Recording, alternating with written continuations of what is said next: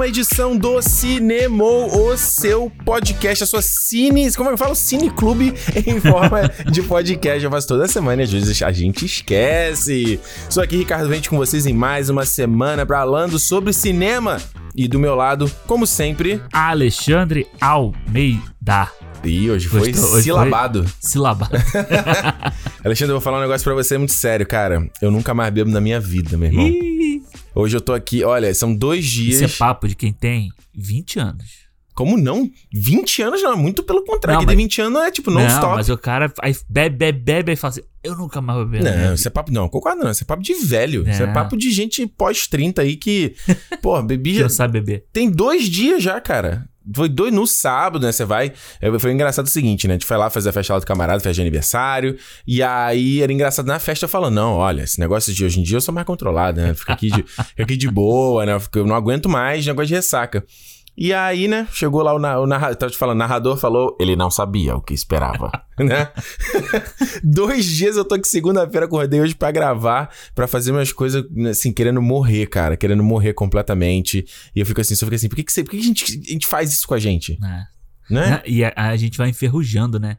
É. Eu acho que realmente a gente vai enferrujando pra essas coisas, tipo... Eu lembro muito da época de faculdade que você Hum. saía, tipo... Tu faz esse tipo de coisa? Eu Ah. não vivi faculdade desse jeito. Ah, então assim, não é Perdi que eu ficava, tipo, louco pra caralho, não. Mas, Mas tipo aquela parada, ah, vamos matar aula pra ir pra, pra tomar uma parada, chopada. Ah, sim, sim. Não, e assim, a gente tinha o bar ali Hum. perto da UERJ que a gente sempre ia. Ah. E era um bar que não era o bar que todo mundo ia da UERJ, que é aquele que tem em frente, era uma rua Qual, o de nome trás. da, qual era o nome do bar? Ele tinha um? Ah, cara, o nome do bar era Sonho... Não. Ah. Não, enfim, a gente, a gente chamava de Bar do Cláudio, que era Bar o do nome do, do... Do Garçom. proprietário. A Não, do era garçom. é.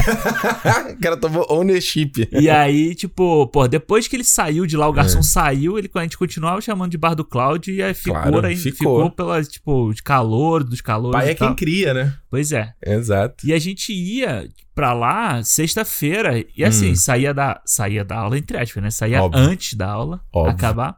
Ia pra lá e, porra, chegava em casa três horas da manhã. Isso aí é a hora que você sentia que a aula terminou, né?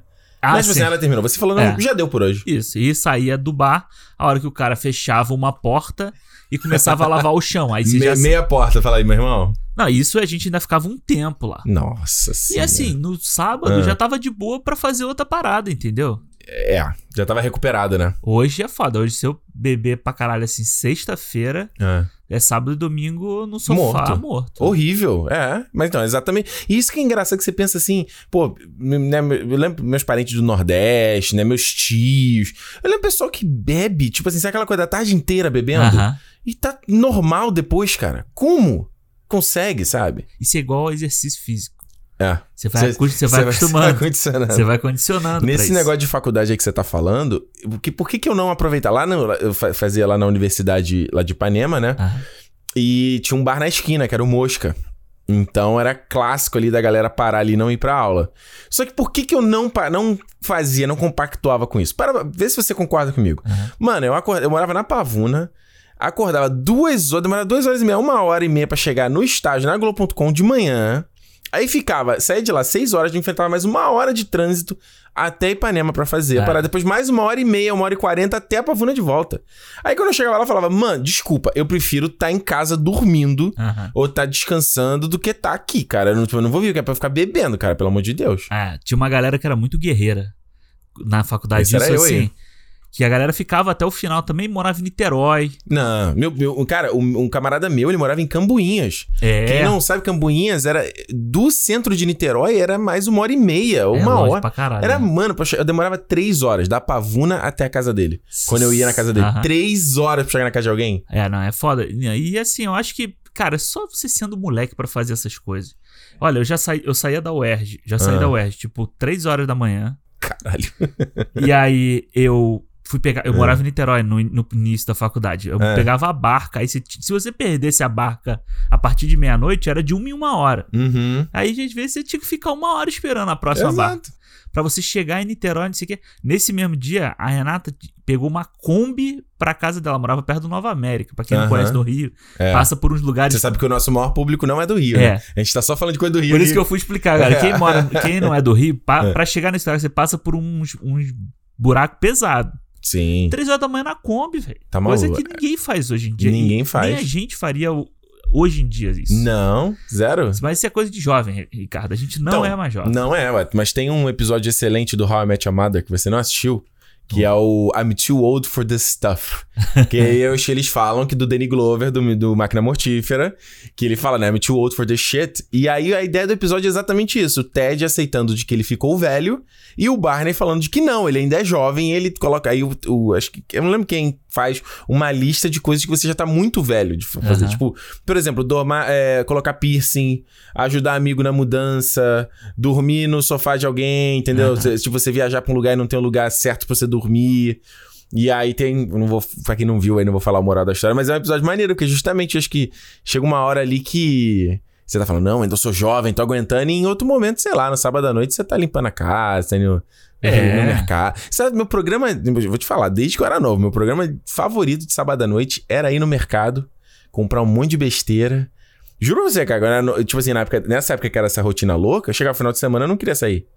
Aí chegava no sábado, o programa era ia no mercado, aí pensava em alguma besteira pra fazer, geralmente era ou cachorro-quente, hambúrguer ou pastel. Aham. Mano, aí eu fazia aquele, aquele pastel inteiro só pra mim.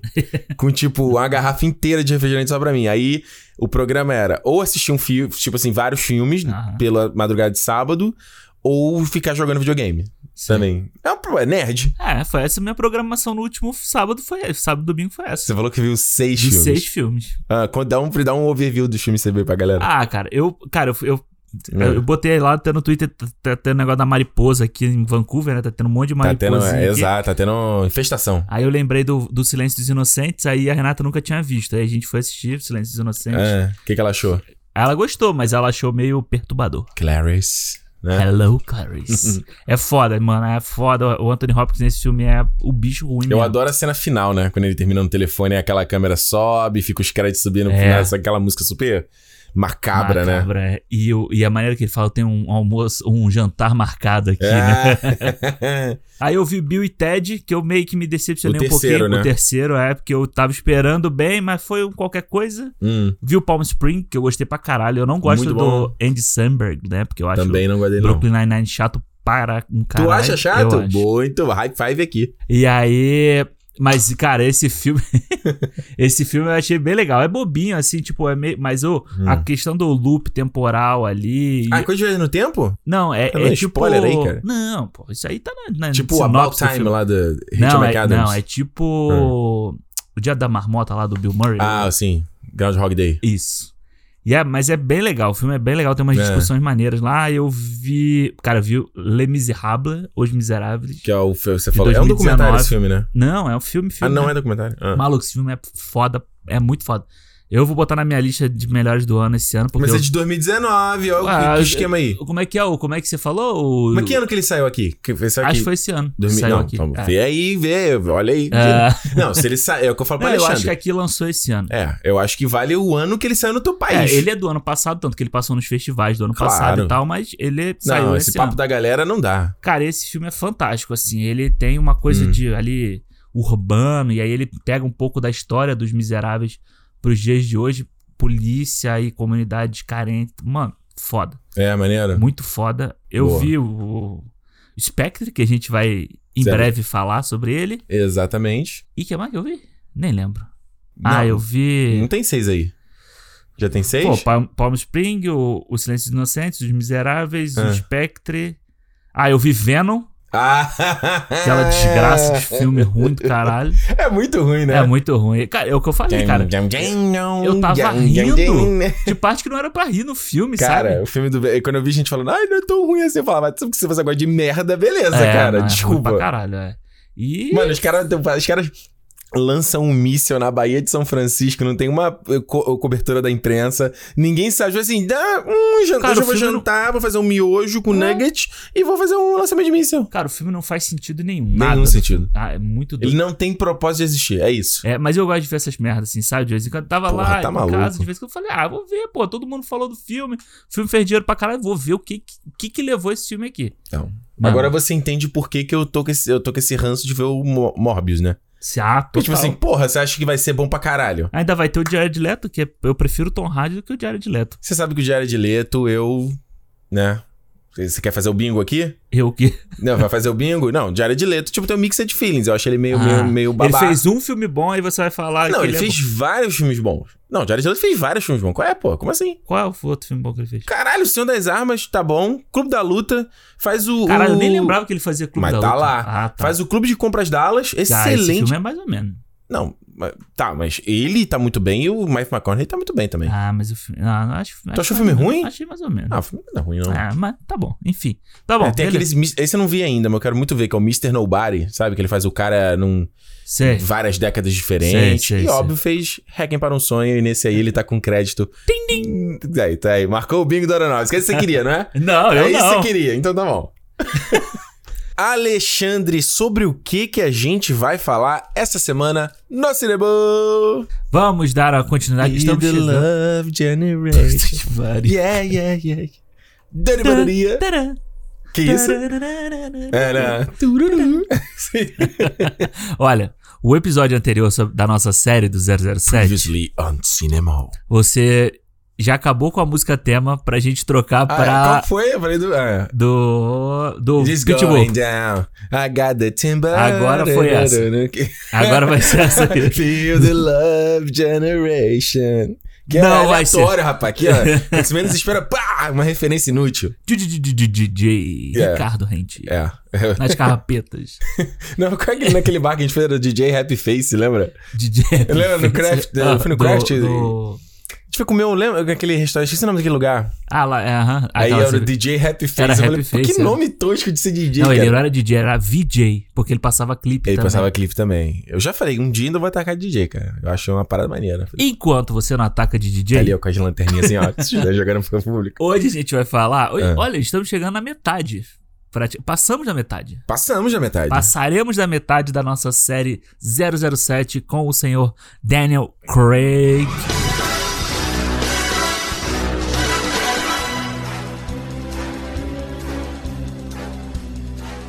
Com Skyfall, o aclamado Skyfall. Let the sky fall. Exatamente. Olha só, Alexandre, a gente nem terminou a série James Bond. Já tem gente perguntando quando é a próxima série.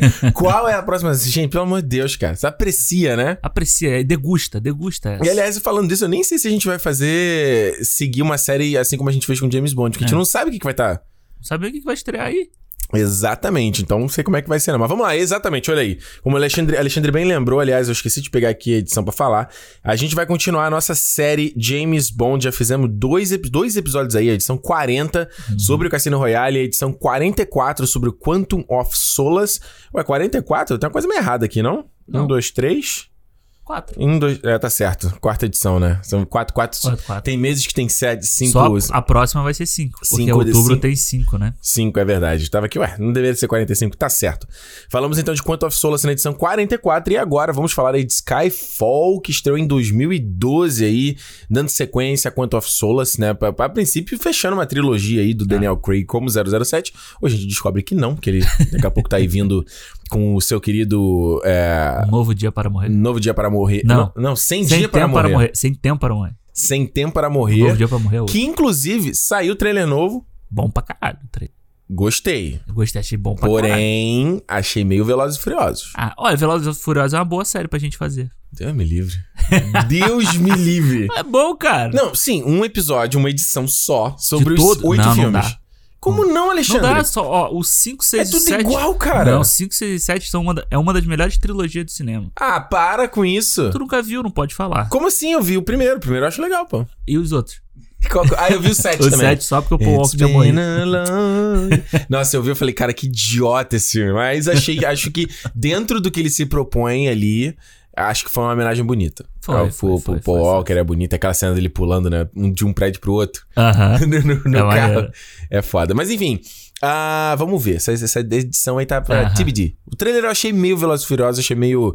tá- acho que eles vão pro lado do espetáculo nesse É, filme. eu também acho. Eu acho que vai ser a piração, 007 É, ele, ele, ele ali na- no, no- naquele, naquele jatinho ali, né? Uma coisa meio. Tipo James Bond clássico, né? Clássico, Dos gadgets, o carro abrindo com a pistola girando. É, né? só essa cena então do, Metralhadora, né? do aviãozinho que vira o submarino é muito 007, tipo Roger é, Moore. assim. Acho que eles vão numa parada meio espetáculo. É, exato, vão numa parada É. meio espetáculo, loucura mesmo. Mas enfim, olha só. Skyfall. Cadê? Let the Skyfall. 2012 que tu falou, né? 2012. Tem tempo pra caralho esse filme já. Não, o que me chamou a atenção é que essa é a primeira vez que a gente tá tendo um gap gigante entre filmes, porque o Spectre vem em 2015. Então, Aham. três anos, que é, um, é bastante, é, mas até ok pra um filme grande desse, né? Pô, a gente agora tá tendo cinco anos entre um gap e outro. Então, É. então, o, que que, o que que não faz ele, Daniel Craig, falar que vai cortar os pulsos, né? Ele, ele preferia cortar os pulsos do que botar o seu James Bond de novo. Falou, caralho, dá um tempo pra esse cara descansar antes de a gente fazer o próximo filme. Fazer uma né? terapia pra ele parar de falar essas né? coisas. Ele vai ter que fazer aquela meditação. Mas imagina também que a gente tem mais de 10 anos ele como James Bond. É, mas cara, eu acho que o grande negócio que, que toda essa situação do Daniel Craig criou Uhum. é que você tem no Skyfall e no Spectre dois filmes que parece que a história dele vai acabar ali É. e continua. É. E no outro acaba. Tá acabando. continua. Não, não, mas pe- pera aí. É tipo o final do Retorno do Rei ali. Acabou. Opa, não tem mais um. Olha, mais um pouquinho aqui. Enfim.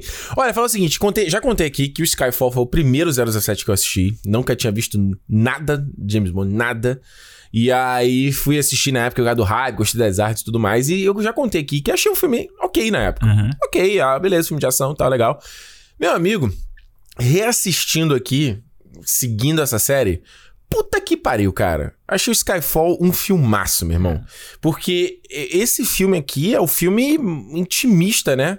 Ele. O Cassino Royale é o filme que a gente falou aqui que ele é mais sutil, né? Tem aquela parte que ele dá uma puxada de freio de mão ali do poker. Aí Quantum of Solace, que é uma coisa é, meio. meio tem aquela ação meio maluca, É, meio meio frenética. doido, Um vilão meio ruim. Aí os caras meio que deram um reset, né? Sim. Ainda tem uma ação porrada, mas é um filme super pessoal do James Bond, né? A gente vai falar sobre é, o, o ser humano por trás do manto, Eu olhei. por trás do dígito, não é? Eu acho que o- tudo isso foi muito bem pensado, né, pro Skyfall. Porque o Skyfall completa. É a época que o o 007 completou 50 anos. Puta merda. O- né? 50 anos, 50 cara. anos. E eu acho Sky- o Skyfall, eu também acho um filmaço. Eu acho o Skyfall, Hum. assim, todas as vezes que eu assisti o filme, eu gosto muito dele, sabe? Acaba com você assim, porra, que filme maneiro, né? Que, que experiência legal de ver esse filme. Porém, eu acho que ele é um filme que ele é muito pensado Hum. pra agradar a galera que gosta ou que tá acompanhando o 007, sabe? Em que Ele- sentido? porque por ele ser um- uma comemoração de 50 anos, ele é muito referência de coisas que deram certo no 007. Ele é um amarrado de coisas que dão certo ao longo da franquia toda. É ação, é o, o vilão, caricato, mas que tem uma Excêntrico, né? excêntrica, exato. Tem o Aston Martin lá. O Aston Martin, tem o Que inclusive ah, é uma montagem tocando música tema ele dirigindo o carro. né? Exato, é, e é o primeiro Aston Martin, né? O primeiro, desde que. O primeiro Aston Martin que apareceu na franquia, Hum. que eles trazem de volta, que já tinha aparecido no, no Cassino Royale, que, É. é- que ele ganha lá no poker, e volta. Aí tem o, o, o Q, que É. volta também. Então, ele tem muitas coisas ali, a ilha, sabe? Tem vários elementos que já fizeram é, sucesso do 007. Aí eles dão na mão de um, de um diretor bom pra caralho, que é o Sam Mendes, dão na mão de um diretor de fotografia fudido, que é o Roger Dickens, sabe? E aí, Receita de sucesso, né? mano, você faz um filmaço, né? É, lembrando aí, né, só pra quem não, não deu aquele, aquele estalo, né? Sam Mendes aí que a gente falou há pouco tempo do 1900, de- fi- 1917, Isso. Beleza Americana, É, Jarhead, como é que é o nome em português desse filme? Soldado Anônimo. Soldado Anônimo. Tá aí nas cabeças, né? E o Roger, ele e o Roger, Roger Dix fizeram 1917 também, né? Então, Exato. já- mais uma colaboração entre eles aí. E eu vou te falar, cara, eu acho que esse filme aqui, a, a- própria abertura dele, né? O fato ali de. A gente já comentou isso antes, nessa relação do James Bond com a M, né? Aham. Que é que a- eles trouxeram a Judy Dent de novo da outra, né? Do outro 007, não rebutou ela. Sim. E no- nos dois filmes, no primeiro, sendo no Cassino no Quanto, sempre tem aquela coisa de, ah, ela acha que ela é minha mãe, né? No Quanto tem muito dessas Muito. cenas deles ali, de, de dela fazer esse papel de mãe dele. E esse filme aqui é muito pessoal dos dois, né? Sim, é uma relação direta entre a M e o, o 00, né? Pois o cara é. que tá ali embaixo da asa dela. né? É, e eu acho que é muito. Cara, aquela cena de se- sequência ali de ação do começo é muito foda. Que eu acho que. Eu acho eu gosto de filme de ação que já começa na ação. entendeu? Eu Aham. acho bem legal. Eles trazem aqui a Naomi Harris, né? Como uma. Sim. Meio uma Bond Girl desse filme aqui também, né? Que a Bond, a Bond Girl seria a outra menina, né? Mas ela também. Eu acho ela agente também, né? É, eu acho O que que, que ela. define uma Bond Girl? É só a gostosa que ele pega. Sim, no, a- antigamente era assim, né? Era Aham. a gostosa que ele pegava, ou era a gostosa que participava da ação com ele, ou que, fica, ou que ele tinha que resgatar do vilão e tal. Então, essa. Uhum. Tanto que os filmes quase sempre tem duas, né? Praticamente tem uma Ela é principal, ela é a Eve, que depois a gente vai descobrir que é, mais, é, um, é um puta easter egg, que ela é a Eve Moneypenny, né? Que a Moneypenny, ela é meio que a secretária do M Eve. nos outros Hum, filmes, sabe? Ela sempre entendi. foi. E ela sempre foi É tipo Natasha Romanoff, a Viúva Negra. Ah, você trabalha É. pro Nick Fury. Mas ela sempre foi a mulher que o 007 dava uma cantada, entendeu? Entendi. Ele sempre tinha. ele- Olha isso aí dá processo no trabalho, hein? Processo Pois trabalhista é. hoje em dia, hein? E sempre tinha muito essa relação deles dois de tipo, ele dava uma cantada nela, ela devolvia, mas ela não. Não dava mais espaço pra ele, sabe? Ele, não- ele nunca chegava a pegar ela assim. Porra, eu, e aí eu te digo uma coisa: a cena que ela barbeia ele, aquela cena ali eu achei até estranha. Ela não me surpreenderia se essa, aquela cena fosse estendida deles tivessem transado. Ou seja, se eles filmaram essa sequência, porque ela corta muito abrupta Mas ali. a- o grande lance do- da Moneypenny é isso, que ela Ah. nunca deixa ele chegar lá. Então ele fica sempre no, no cheiro, né? Vamos dizer assim, da Entendi. parada. Fica só no cheiro do cangote ali, né? Pois é, e eu acho que essa virada dela, de você Hum. de mostrar ela como uma agente, né? E que depois ela se descobre melhor pra trabalhar no escritório do que como agente, eu acho legal pra você dar um background de uma personagem que era simplesmente uma mulher ali que, Uhum. que ele só vinha pra dar um papinho nela. E eu entendeu? gosto muito da Naomi Harris, hein? Te Eu falar. Ela no também. Moonlight, hein? Vamos falar. Foda, Pô, né? e ela, cara, ela fez o filme em quatro dias, brother. Eu lembro que você me contou. você que me Caralho, contou é muito parada. foda, cara. É. Eu gosto dela, acho que ela dá um. Ela dá um. Dá um... um charme, um visual, né? Tudo dá, um- uma quebrada meio ali na fórmula do James Ela Bond. tem um deboche, né? É, e eu acho muito bacana aquela sequência de ação toda, porque a gente sempre brinca com essa coisa, né? O, o cassino é aquela coisa mais bruta, né? Aham. Tem aquela coisa do parkour, ele quebra a parede, o cara, faz- o cara dá o, o né, malabarismo pra passar, ele quebra a parede. Ah, você, como é que você quer tua bebida? Ele, eu tenho, eu pareço com alguém que se importa com isso. É. Aí esse não, esse tem uma sequência que ele cai dentro do trem, aí ele arruma o paletó, cara, É aquilo é muito muito foda, é muito foda. E essa, essa sequência, do, eu tava lendo um negócio sobre isso, Hum, que pra gravata dele não voar, hum. quando ele tava na moto, eles tiveram que. Eles, eles costuraram uma, um peso na gravata. Pra ela ficar pesadinha pra baixo, né? Porque isso é uma coisa que criticaram muito desse filme: Ah. é que uma pessoa não consegue ter a mobilidade que ele tem no filme usando um terno tão apertado. É, não, o terno Daniel Craig é tipo assim. É Tom Ford, inclusive. Ele É. foi assinado pelo Tom Ford. Não, né? Tom Ford é um cara que eu acho muito foda. É. Vou falar aí, cara. Não, e o Daniel Craig, nossa, pelo amor de Deus, cara. Já sempre brinco aqui com o ponteiro do hétero, hétero gay, fica. Tremendo, não, fica o cara bonitão. E esse, eu acho ele. É, os ternos que ele usa, né? Que são aqueles que são mais pegados na perna e tal. Então o pessoal falava. Delineia bem o corpo do cara. Pois é, como é. que ele conseguia correr tanto, fazer tanta coisa. E você vê como o tempo passa pro Daniel Craig, né, nesses filmes, assim.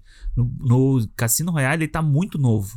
Uhum. Nesse filme ele já tá com um aspecto mais de baqueado, já é um Em cara 10 que a- anos deu pra ver que ele ficou é velho. um cara que apanhou pra caralho ali. E você vê o trailer do novo, mano, caralho, é, É. outro cara, já é um coroa mesmo, já tá na Ele hora de já tem mais de aposentar. 50 já, não? Já, mas tá na hora de parar. Esse negócio do terno dele, mano, é a mesma parada do de tipo, ai, nossa, você vê tanta mulher fazendo ação com um salto alto do cacete. Tipo, a Pois viúva é. negra que eu citei, que é com aquele cabelão gigantesco voando na cara dela. Sim. Mulan, vão, não faz o menor sentido, entendeu? Então, né, pelo amor de Deus, né? É. E eu acho legal que ela. Eu gosto muito da sequência que ela erra o tiro e eu adoro como ele filma a reação da Emma. Que, é- cara, a, eu, a Judy Dent é foda. Ela é foda, né? E ela passa uma dureza nesse personagem dela, mas uma sofisticação. E aí ela olha, aí ela só vira de costas e tá aquela chuva, né? E você só ouve o som da chuva, né? Sim. Aí a câmera vai se aproximando e você tá imaginando o que que tá na cabeça dela, assim, né? Ah. O que que ela tá pensando. E assim, eu acho que você sabendo depois o, que, o desenrolar do filme, né? Aham. As outras coisas que vão acontecer no filme, essa cena tem um peso muito grande. É tipo, será que eu tô cometendo mais um erro? Será que é mais um erro que, eu- que vai ficar nas minhas costas?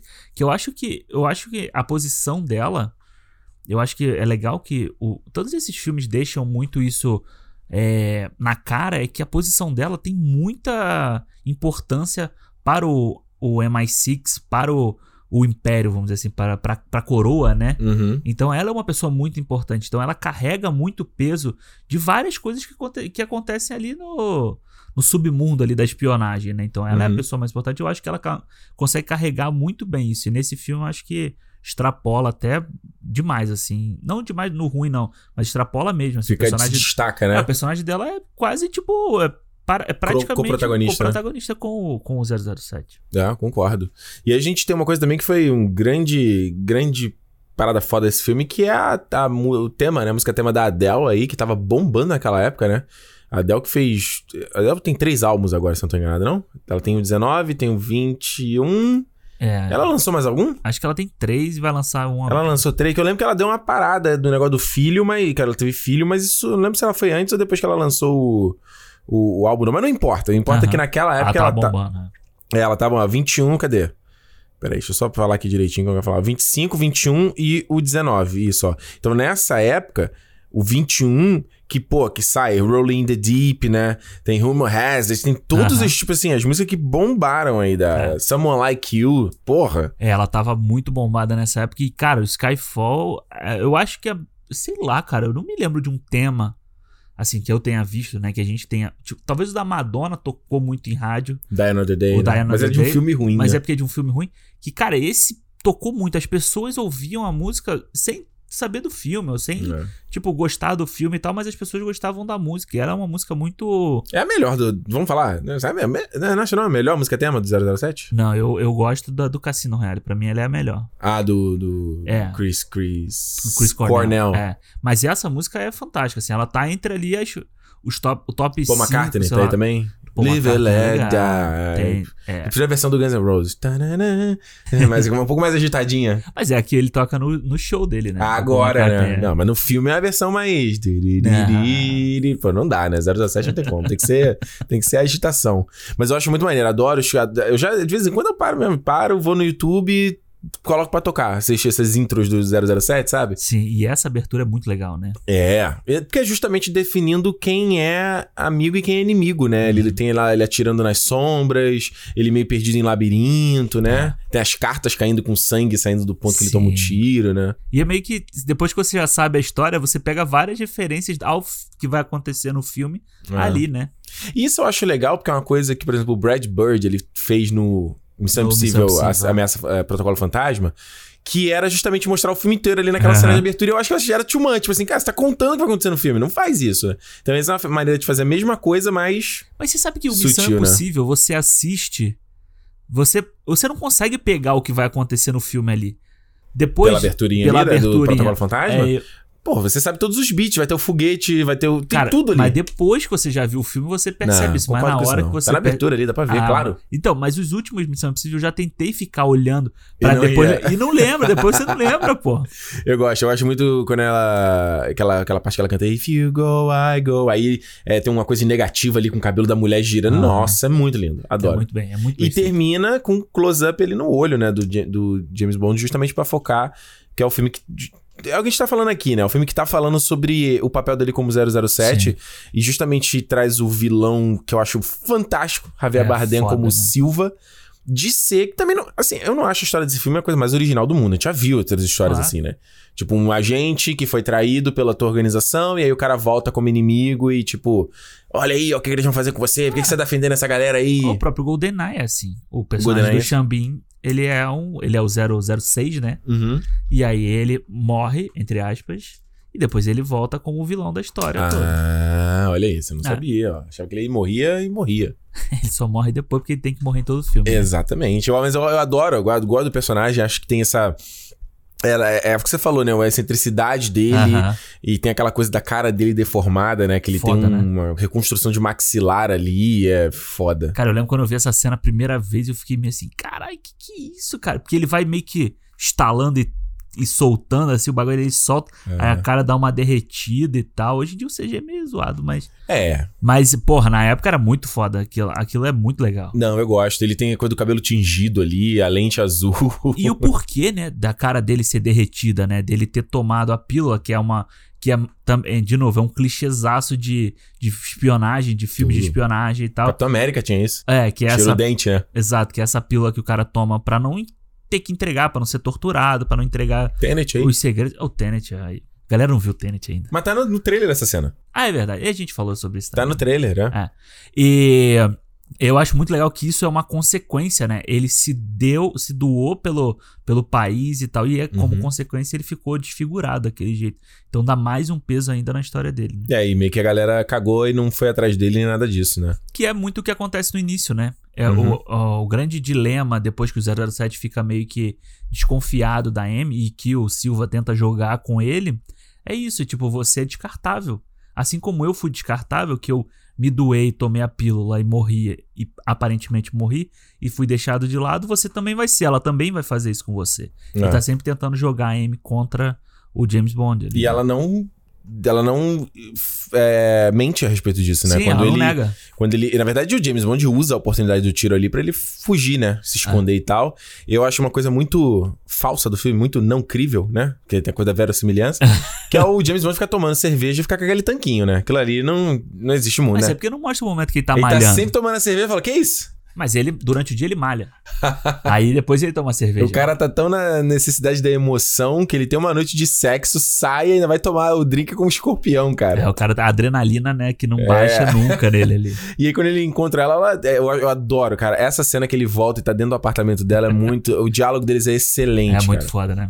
Porque ela justamente fala assim, cara, você sabe que o trabalho é esse. Por que você tá fingindo que você não sabe? É. E fingindo que eu tô fazendo uma coisa que inédita, sabe? Então, assim, a gente te procurou, só que você fugi- sumiu de propósito, né? Sim, e eu acho que isso é muito. Eles, os roteiristas mudam, né? No- do Quantum e do. E do Cassino Royale era o mesmo cara, era o Paul Haggis lá que a gente falou, que fez o Uhum. Crash e tal. E aqui, se eu não me engano, é o Chris Morgan. Chris Morgan, tem aqui, ó, vamos ver aqui no IMDB. Eles estão falando de. É, não, não tem nenhum Chris Morgan. Não? Como é tem que é? John Logan, Robert Wade e Neil Purvis. Ué, então tô. tô viajando. Viajou. Mas por que que tu... Que que Não, porque eles mudaram um pouco essa coisa do, do estilo de, de, de- diálogo do filme, sabe? Hum, Você tem sentido? nesse filme muito mais. Os diálogos, eles são muito mais. Eles têm uma. Quando, enquanto no Cassino Royale você tem uma. É uma coisa muito. Vilão contra o mocinho, né? Do Le Chiffre do, e do James Bond ali. No Cassino Royale, eu acho que depois no Spectre eles também fazem. Você tem um diálogo entre eles ali, entre o No James Skyfall você tá falando. No Não, Skyfall. no Skyfall e no Spectre também, eu Tá. acho que também acontece isso. Tá.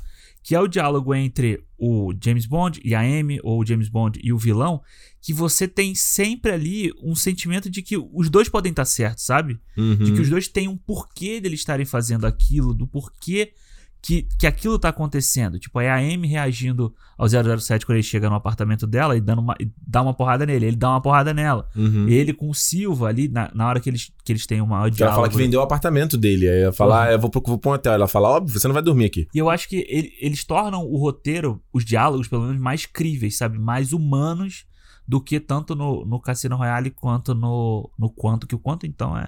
Não, quanto nem. A gente nem Quanto conta. nem conta. Exatamente. Agora eu vou falar o seguinte: o que conta muito é, mais uma vez, trabalho do nosso querido Roger Dickens, que Sim. puta merda, cara. Roger Dickens é foda. E porque. E eu volto a dizer, tem um podcast. Você manja de inglês, tem um podcast dele, Tim Dickens, que é ele, que é a mulher dele, que trabalha com ele, né? Eu não sabia disso. Ela falando sobre processos de filme, tem batendo papo com diretores, né? E tem um deles com Denis Villeneuve, né? Que eles fizeram Blade Runner, fizeram Sicário juntos. E o, o- E o. Cara, aquela sequência de porrada, com aqueles LEDs. Mano, é absurdo, né? Aquele painel de LED. É lindo aquilo ali, É. que é um, é um estilo do Dickens, né? Ele brinca muito com a coisa de silhueta e relação figura e fundo, né? Faz aquele. o- Uhum. O, cara é todo. O, o objeto todo em preto e só o fundo tá visível. Sim. No 1917 a gente viu várias. É, é é a assinatura dele, né? É. O 1917, eu acho que no programa que a gente fez, a gente até falou do Skyfall. Que a gente até é. citou a coisa do fogo e tal. Mas aqui a gente faz é sempre coerente, Alexandre. A gente tá aqui não, não fazendo super sentido. É o Cinemoverso. É, e essa cena do, do, do incêndio no final, que ele sempre usa é, é, paleta de cores muito simples, né? Não é. É. aquela coisa explosão de cor. Geralmente ele pega uma gradação de uma mesma. De um mesmo valor e vai brincando ali. Cara, e essa cena aí é linda. A a cena do que ele tá depois na festa lá com os. Na na China, né? Acho que É, na China do. Com os dragões e tal. É muito bonito. Mas essa cena do, do Neon, cara, ali pra mim, ela é, Neon, isso. é. Ela é fantástica. Eu acho ela. A cena, uma das cenas. Eu acho que é a cena mais bonita do filme. É. Assim, que você tem a luta só na silhueta dos caras, sabe? Eu acho que vira até uma brincadeira com o espectador, né? De você, tipo, saber quem é quem ali na, na luta. É. E, a- e porra, eu- cara, quando você sabe que o filme é, que o cara tá fazendo o filme, você vê um cenário daquele ali, você já sabe que ele vai, vai aprontar uma parada que é o vidro, e aí ele brinca com, a- com o reflexo do vidro É foda. ali, porra, é muito bem feito, É foda. cara, é muito foda e eu acho e a- esse filme é o primeiro filme que o Roger Dickens fez com câmera digital. Sério? Aham, Caramba, que fe- maneiro. É. E, e tem ainda mesmo. Tem um granulado ali. Tem a cara dele, né? É, é Eu- foda. Eu acho muito maneiro. E eu acho legal isso, sabe? O cara, tipo, ele falou: ah, essa câmera aqui eu consigo fazer o que eu gosto de fazer, mesmo ela sendo digital. Dá pra transitar, né? É muito bom foda. Outra coisa que eu acho muito bonita nesse filme é a Berenice Marlohe, que faz a Severine. É. Né? Eu acho nossa, é, assim, a menina, ela é deslumbrante no filme. Deslumbrante. É, eu acho que o diálogo que ela tem com ele. E ela. E é interessante que você vê que eh, botaram uma maquiagem ali nela, né? Que ela tá. uau. É muito. Mais uma vez, falando essa coisa da, da paleta de cores que o Dickens faz, né? Aquela sequência no, no- naquele bar ali, né? Aham. É muito mais laranja, né? Muito mais amarelo, aquela sequência toda. E ela tem aquele. Tá, tá com aquela maquiagem preta, né? Faz aquele puta Sim. contraste. E o olhar que ela dá, falando com ele, mostrando que ela é tipo uma prisioneira e tal. Eu acho muito foda. Essa cena me lembrou a cena do Pantera. Do cassino do Pantera com Pode ser. elas são bem parecidas. Que é na Coreia do assim. Sul. Essa Ah. aqui onde é que é essa cena? É no Macau, né? Macau? Macau, É, então. Macau, É, é. no, Pantera, Coreia, Coreia do Sul, né? Coreia do Sul, é. É. Só to, é tosquinho quando ele usa o dragão de Komodo ali pra saltar. É. Aquilo ali é meio feio, né? Inclusive, na época, o dragão de Komodo já era feio. Tá? É. É, eu lembro muito bem disso. Não, não, o dragão de Komodo em si não tem problema. O problema é ele só pular ele e saltar. Ah, aquela, não, eu, aquilo ali é é meio eu acho bem mal feito. Tu acha mal feito? Eu acho. É, Será que é tudo digital aquilo? É, Porque o dragão de Komodo, será que não tem treinadores de dragão de Komodo? Acho que não, cara, porque o dragão de Komodo é o bicho que te morde é saco, assim. Então, É? lá, é. Eu tava eu vendo esse filme eu fiquei na dúvida, porque o dragão de Komodo eu lembro que o, o perigo dele era a baba dele, não era realmente a mordida, É, então, porque, mas é que na hora que ele morde, a, a baba entra na, na, É. na mordida, né? porque o dente ele não tem dentinho, tem aquele dentinho Ah, do tá, fininho, né? Tá louco, eu tenho meio, meio cagado. Se eu visse um bicho desse na rua, eu ia ficar Não vai meio- acontecer, Alexandre, porque eles só tem lá num... E se a gente for lá um dia? Se for viajar Eu onde? esqueci, Indonésia, não é? Acho que é. Tanto que eu lembro que eu, eu vi, um- eu vi uma vez uma matéria sobre isso, que a galera mora num.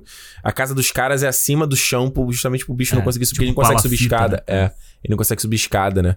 Aí o que eu tô falando, a única coisa eu- de- dessa personagem, assim, que eu, eu acho, acho que a atriz manda bem pra caralho, ela é linda. Uhum. Só que eu só não gosto do trope que eles usam mais uma vez, aquela coisa que a gente já cansou de ver em filme, que é a violência ali com, meio gratuita com a mulher, entendeu? Eu Aham. acho. Eu, eu entendo que. Eu, eu acho que isso daí é o que você sempre fala do legado 007. Entendeu? É isso que eu vejo nesse filme aqui. Tipo, ela tá ali pra ser o, o, o eye candy, né? Ela é agradável ao olhar. Tem a cena dele de sexo ali na, no chuveiro, que é linda também, né? Com aquelas gotas na, Mas que também é aquela coisa, ele entra no barco pra entrar pelado ali. não, é. E, e eu acho interessante que, tipo assim, uma cena one night stand, né? E é sempre muito apaixonada, né? É. Eu sempre falo, gente, quem é quem é que transa assim com alguém que você conheceu ali né, no, no dia, né? É sempre muito. Ah, meu Deus. Não, e a paixão dos caras vem Porque ele é pelo- muito intenso. é, é na intensidade do medo, né? Ele de é você vai me salvar. Eles vão não sei o quê. morrer, exatamente. Mas aí depois você tem, ela tem. eh, Tudo espancada ali no final, né? E eu acho. E aí ele mata ela. Eu falei, ah, sabe? É uma coisa meio gratuita, me parece. E não sabe? tem nenhum peso pra, pra sequência da história, isso. É. Ela não, ela não. Se ela pesasse assim, ah, beleza, você matou a mulher que eu ia salvar, e isso fosse uma. Sei lá, uma coisa que ficasse na cabeça ali do 007 pra motivar ele. Ah, não, tipo, matou ali. Na hora que os helicópteros chegam pra resgatar ele, ele já esqueceu. E tá é isso aí. que eu falo. eu- Essa cena eu acho muito. Eu falo assim, James Bond, por que você não fez isso há cinco minutos atrás pra menina poder ter vivido, sabe? É. Não, mas ele faz. Ele faz. Não, ele deixa o cara. Aí ele só toma uma atitude quando o cara mata a mulher.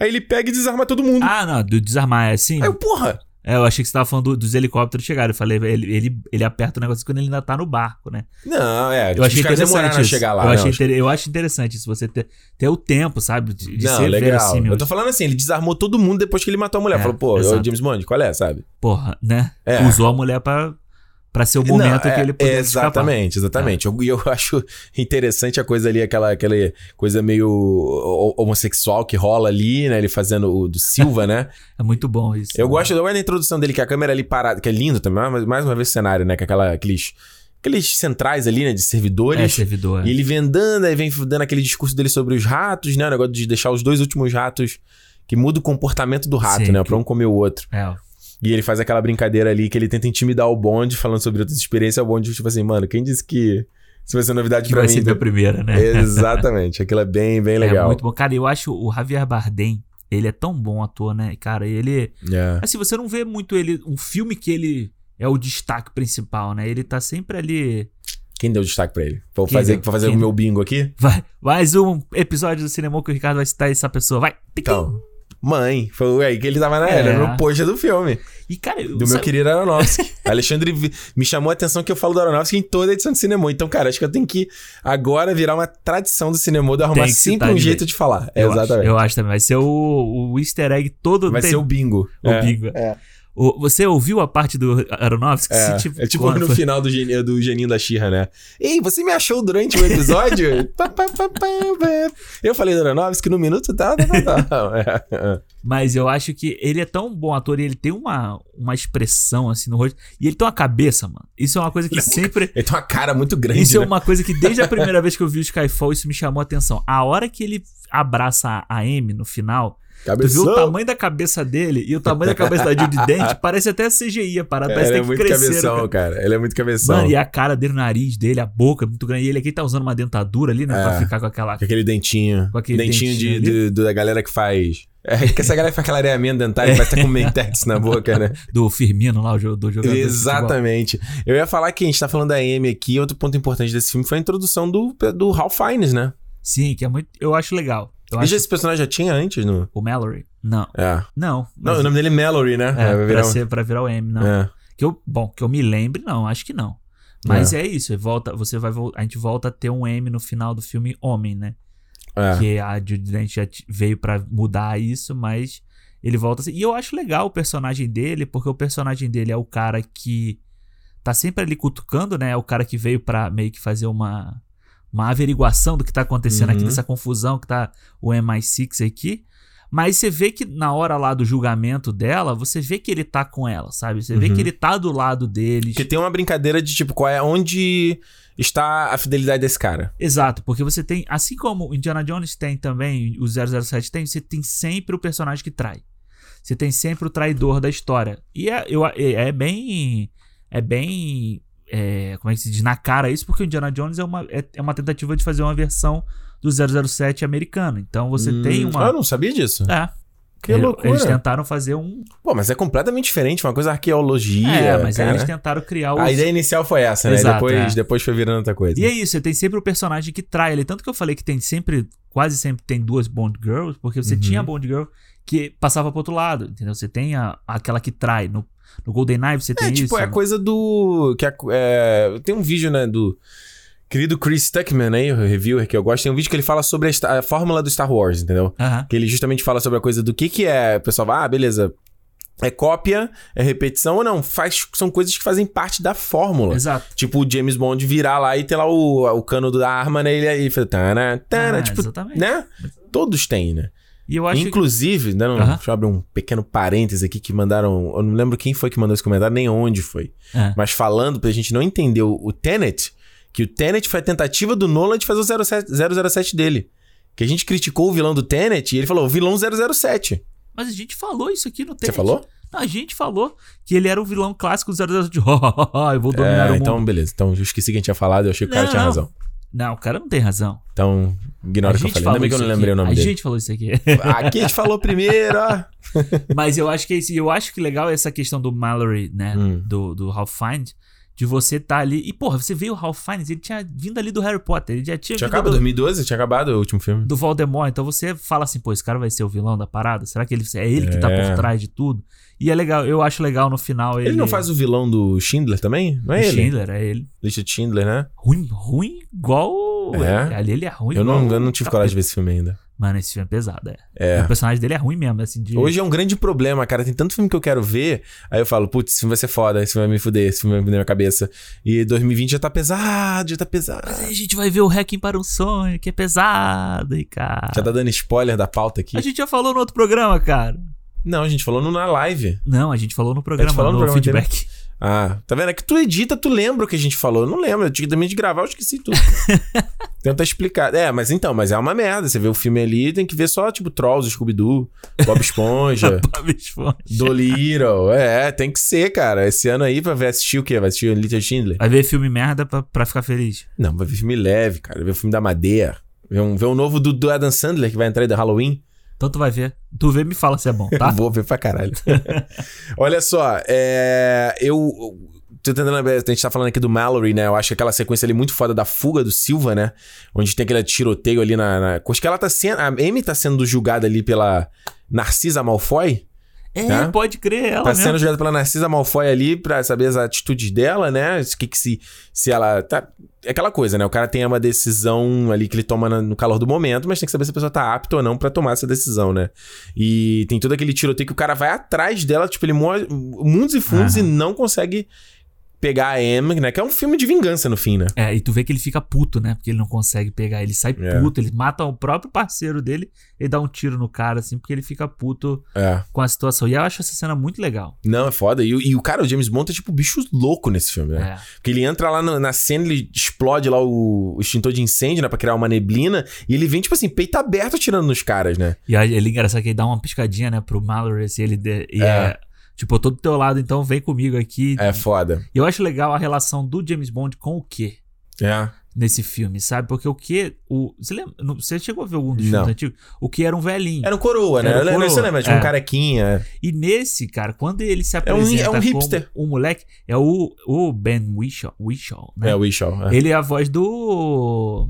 Do ursinho lá, como é o Do nome? Paddington. Do Paddington. É. Então eu tava escutando ele falando e eu tava lembrando do Paddington. Vai pedir Marmalade! É. E eu acho muito legal quando ele. Quando o 007. Ele é meio fez- Sheldon, não? Vamos falar real? Ah, a interpretação é meio Sheldon, eu hein? não acho. Eu acho ele meio assim. Bazinga. Não, Não. ele é nerdão, cara. Ele é um nerdão. Sheldon, novo, tá? Meio assim. Sheldon. Achei a interpretação meio... E eu acho bom quando o 007 fala, fala umas coisas e ele fala assim: a gente não faz mais é, caneta que Cara, explode, entendeu? É. E ele fala, e o 007 fala assim: porra, esse que é o, esse que é o quê, né? Esse que é o, o cara inteligentão que vai comandar tudo. E aí, quando ele chega nessa cena da perseguição, eles trabalham juntos, né? Eles passam a trabalhar juntos. Do, do tipo, um vai ajudando o outro, ele É. falando com o que o tempo inteiro. Eu acho muito legal essa. É, o próprio que, se a gente considerar essa coisa que a gente já falou de parecer. ahm, que a própria natureza da série 007, Aham. né? De tipo de renovação. Que o agente 007 sempre muda, né? É que foi como se o mundo desse um uma reset, né? Só o, agente. Ah, o, o, o que poderia ser. O que. Esse velhinho, ele existiu. Só que agora é o que o que hipster. É o que Que moderno. Millennium. Depois Que vai ser um outro, um outro que, que, né? Vai ser um quê de 11 anos no próximo filme. Vai ser tipo a menina lá da Penny Parker do, do Spider-Verse. ah, é. A, a jovenzinha cientista, assim, né? No computador, vamos lá. É, eu acho que. Eu acho que o grande. Tem um lance muito legal nesse filme que é meio que uma modernização da franquia. Sabe? Uhum. Você tem. Você trazer tecnologia, sabe? Que você já vem. No, no Cassino Royale eles tentam dar um cheiro, mas a tecnologia do Cassino Royale já é muito ultrapassada hoje em dia. Né? Exato. E esse filme ele tem uma. Ele tem uma, uma tecnologia bem. O cara é um hacker, entendeu? O vilão é um hacker. Então você tem toda essa, essa modernização que eu acho legal pra uma série que precisa modernizar ainda mais algumas coisas que nem a gente já falou, tipo, do, Hum, é, de, de como trata as personagens femininas e tal. Então, é. E aquela cena dele, do James Bond pulando no trem pra. É muito engraçado que ele tá indo atrás, né? Tá indo- correndo atrás do Silva ali no metrô. Aham. E aí ele. Eu entro no trem, entro no trem, eu entro no trem, entro no trem. Ele fala, entra. Quando o trem já fecha, ele faz aquela tipo. Ah, Porra! aí ele pula atrás do trem e o cara fala assim: Nossa, ele realmente deve estar atrasado. essa piada é aquela piada que a gente sempre espera, né? Tem sempre alguém que Mas fala. muito bom. Nossa, muito ele precisava pegar mesmo esse trem, né? Muito bom. Que é uma coisa que a gente acabou não falando ainda aqui sobre esse filme, que é a coisa da. Que, que ele funcionaria como um final de trilogia, né? Sim, total. Porque vamos lá, o Pierce Brosnan fez o quê? Fez quatro, fi- quatro cinco filmes? Foram quatro. Quatro filmes, a o Timothy Dalton faz dois, não é? Dois. O- Ah, o Roger Moore fez uns nove, eu acho. Uns nove, né? Ah. Então, assim, ele. O James, se o Daniel Craig terminasse com três, ainda seria pouco, né? Pra franquia James Bond. Mas seria Ah, ok, se mas fechou seria uma ok, trilogia. ah. Porque esse filme é que fala muito da coisa da idade dele também. Ele já tá um agente velho, né? Então, na parte que ele tá lá, ele tá de barbinha, né? Parte do Aham. filme. E aí. Eles falam que vê que a Amy dá uma canetada pra deixar ele passar, né? Porque ela não. Cara, a cena dele fazendo barra é foda. É. Ele tá fazendo lá com o maior carão de, de brabo, assim. Aí o cara fala assim: ah, não, daqui a pouco a gente vai ver outro negócio. Aí ele, ah, então tá bom, daqui a pouco eu vou lá, pode ir na frente. Quando o pessoal sai, ele, puf, ele desaba, né? De cansado da parada. E eu acho isso muito É. legal. Ele, ele tá. Ah, como é que se diz? Ele tá ainda sofrendo de tudo que ele passou. Ele tá Ele com a não- bala, fragmenta a bala no, no peito. dele não conseguir atirar. Então, é, acho que é. Mais uma vez, é, é muito humanizado, né? O 007 tá muito humano nesse filme. É, E Nesse volta filme. depois quando o, o Silva ma- eh, faz lá o desafio dele atirar no copinho na cabeça da, da Severine. E aí tu fala: caralho, o cara já errou todos os tiros depois e agora? Fudeu, né? Pois é, exatamente. Mas ele, é, mas ele acerta. E é interessante nesse, nessa, nesse teste lá que o cara vai fazendo, é quase um teste de Rorschach, né? Aham. Que, que vem ele fala Skyfall, aí ele fala Done. Aí levanta e, e, e a gente descobre no final do filme que Skyfall significa lá a casa, né? Era, era o- a propriedade onde ele cresceu, né? Dele, é. E, é- E era e é- Playboy pra caralho. Playboy, mas você vê que ela. Tem uma parte no filme que a Amy fala, né? Que é. Que é ou é a Amy ou é o Silva, não sei, que é Hum. muito mais fácil criar 007, né? Agente 00 de órfãos, né? A partir de Uhum. órfãos. Então ele vira quase um. Pô, na favela Wayne, vai né? ter um monte de 007 então, hein? Galera crescendo trauma aí sozinha, né? Pois é. mas- Playboyzinho, mó casarão morando. Aí não, meu papai não me deu amor. Vou virar 007 e matar gente. Ou vira Batman também. Eu vou aí, ó. virar Batman também. Essa- Puxou bem aí. Aí, ó. Puxou bem. Eu acho legal, cara. Eu acho legal. eh, Eles, eles dão um ponto final pra história da Amy aqui no filme, né? Que eu já vinha dos quatro de, de, de Percy Brosnan, mas três É. desse, então foi bom pra. Sete filmes, né? Tá bom, né? Tá bom já. E passa o bastão justamente pro Mallory virar esse agente aí, que tem a revelação da própria Naomi Harris. Você falou da Penny. Qual é? Money Penny? Money Penny. é. Money Penny é, dá esse plot twist. Acho que quem é fã fala, uau, é É. ela, caralho, isso aqui. E a coisa de que. Eu acho só. ah, Eu vendo o filme, ele, eu, eu sinto uma. Eu acho muito abrupto o, o, o James Bond, tipo assim, acabou e. E. Vamos pra qual é a próxima missão? Sim. Mas por um outro lado, eu acho que ele age como a Amy. Exatamente. Eu acho que é. Eu acho que quando ela entrega, no final, quando ele recebe o bulldogzinho lá, né? É. E ele fala pra ela, não, era pra, pra- ele fala pra Moneypenny, era a intenção dela era essa ou alguma coisa assim. Aham. Mas eu acho que é meio que isso, né? Tipo aqui, ó. Guarda isso aqui como lembrança e bola pra frente. É, mas job, de- job's job, né? Work É. é. trabalho é trabalho. Pois é. É.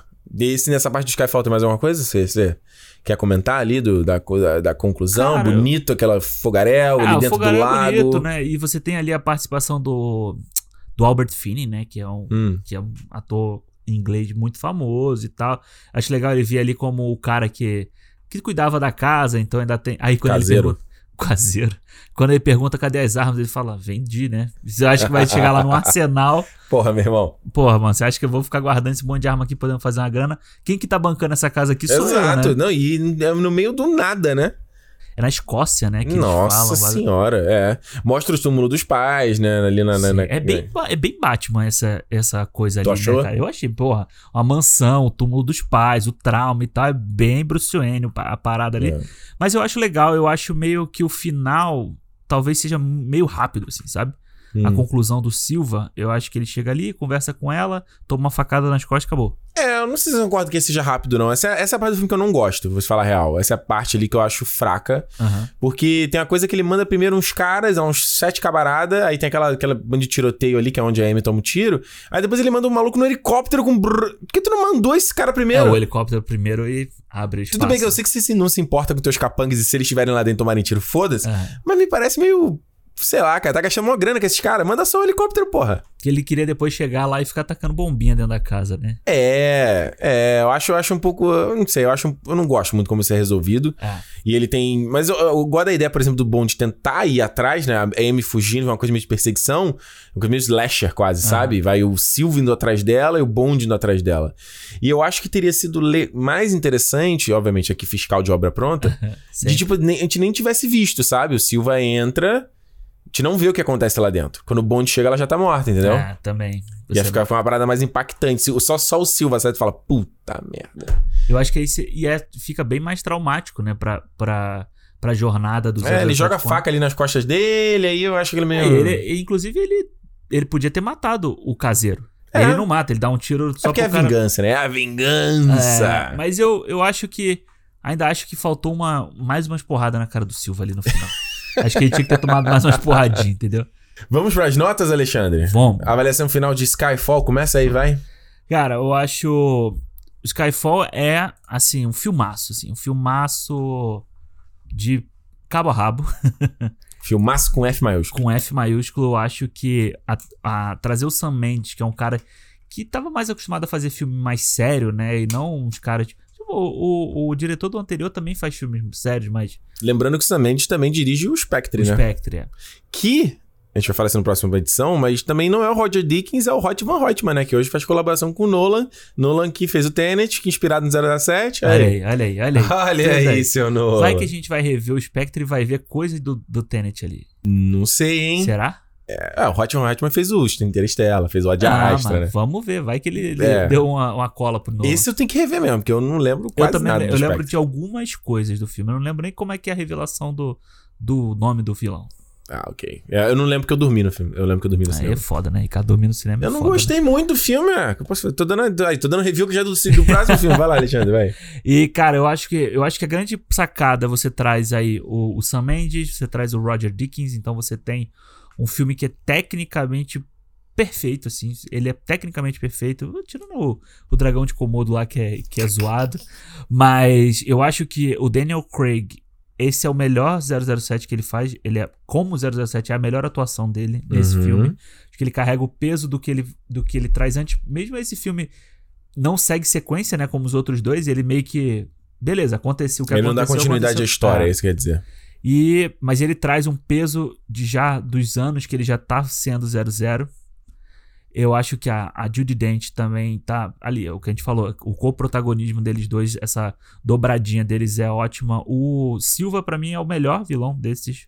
Eu acho, eu revendo agora, eu, eu gosto muito do Le Chiffre, mas eu acho que o Silva é, É. fantástico assim, sabe? Eu acho que ele é o cara que você fala assim, puta, esse cara é perigoso mesmo, sabe? Porra, eu não sei dizer qual dos dois eu prefiro, hein? O Le Cara, Chiffre também é muito bom, o né? Le Chiffre é muito bom, mas o Le Chiffre é um cara que ele tá na, na linha de fazer merda o tempo inteiro. Quando É. você tem o cara lá que entra no quarto dele pra cortar o braço da namorada, você vê que ele já tá desesperado. Ele é ali. merdeiro, né? É merdeiro, é merdeiro, fez merda. E, cara, eu só acho que. Eu acho assim, o Skyfall, ele só não me ganha mais porque são várias coisas de 007 que eu já tinha visto antes. Uhum. Sabe? É, um- é tudo muito bem feito, mas é- são coisas que eu já tinha visto antes. São, são referências o tempo inteiro, situações que você já tinha em outros, em outros filmes. Então eu acho que ele é um bom. Ele seria uma boa conclusão realmente para essa história. Então, a minha nota é quatro estrelas, mantendo o Cassino Royale ainda um pouquinho à frente desse. 400, Cassino Royale foi 4,5, né? 4,5 é porque eu ainda acho que o Cassino Royale tem um pouco de originalidade maior do que esse filme aqui. Saquei. Cara, como eu falei aqui no começo, o Skyfall, é, na época que eu vi, ele não teve tanto impacto. Eu achei um filme, ah, ok, beleza. Acho que agora você acompanhando a série, né? Você acompanhando essa série do Daniel Craig, ele ganha, ganha força, sabe? E é o que eu já falei antes aqui, você vê, vindo do Quantum of Solace, que foi um projeto mal orquestrado, né? Por diversas situações que a gente falou lá no programa. O Skyfall, ele é um. É o que você falou, é um filmão com grife, né? Ele é, Sim. ele é classudo, ele é bem feito de ponta a ponta, né? Ele tem aquela cara de ser um filmão, de você ver no cinema, na tela grande, sabe? Todas as cenas são bonitas, são bem feitas. né? É, ele, ele é grande, ele, ele é grandioso, sem ser o que a gente tá falando aqui do Sem Tempo pra Morrer, que é grandioso em- na escala, da Escala, ação. né? Ele é grandioso quanto, quanto grife de cinema, né? Quanto cinemão, né? Então eu gosto demais disso aí, cara. E eu gosto também da história mais mais pessoal. Sou- é um tipo de história que, eu, que me pega mais, Aham. entendeu? Mais do que a coisa do, meu Deus, o raio azul pro céu, a bomba que vai acabar com tudo. Eu acho que é muito é, eu acho que é uma coisa muito fora da realidade né, pra gente, assim, sabe? Uma, uma- Quando que a gente já viu isso no, no mundo? Uma, uma bomba que vai acabar com o mundo inteiro. Nunca. Ela destrói uma, ser uma grande destruição, mas o mundo inteiro. É, ok, ok, parece muita coisa. Mas eu acho que nesse, nesse, nesse sentido aí, concordo com o que você falou com o Daniel Craig, acho que ele tá 100%. Gosto da Naomi Harris, acho que também a, a, a Judy Dent tá show, como, como a gente falou aqui, co-protagonista total. É, gosto da música tema, gosto do visual do Roger Jenkins. Cara, filmão, né? Acho só. Uma coisa que me incomoda no filme é o- a parada da Severine que eu falei. E aí você pode falar, pô, mas é tão pequeno isso. Mas Não me é. incomodou. É. Eu vendo o filme me incomodou. Eu falei assim: a gente tá. A gente, anali- como eu falei, analisando toda essa série, a gente vê essa tentativa de renovar a franquia. Isso é uma coisa que eu falei: hum, isso parece tão velho. E é muito. E, e descola muito do pé no chão da, que eles estão trazendo, sabe? É, eu acho que é uma coisa. É, eu achei tosco ele ali. É o que eu te falei, né? Ele poderia ter. O que ele faz ali poderia ter feito antes de salvar da mina. E não, ele. Tipo, por que você não fez isso antes? Aham. Você fez um meio babacão, sabe? Isso eu não gostei. E como eu falei, essa sequência final de- do Skyfall eu também não, não gosto. Acho meio esqueceram de mim aquilo ali. É total, esqueceram de mim. Esqueceram de mim É, adulto. só falta ali o Joe Patch ali. Ah, Queimando a mão, né? O Silva É, queimando a mão. Só isso, acho meio bobão, mas de resto, acho um filmaço, cara. Eu dou 4,5 pra Skyfall. Quase nota máxima aí. Quase. Quase chegou lá, hein? Mas chegou lá, mas, mas tá bom, né? 4,5, pô. Você Pô. tira, a gente tirar um 9 na escola. Você fez o dia, cara. Você tava feliz dia pra caramba. Tá doido. 4,5. Skyfall. Let the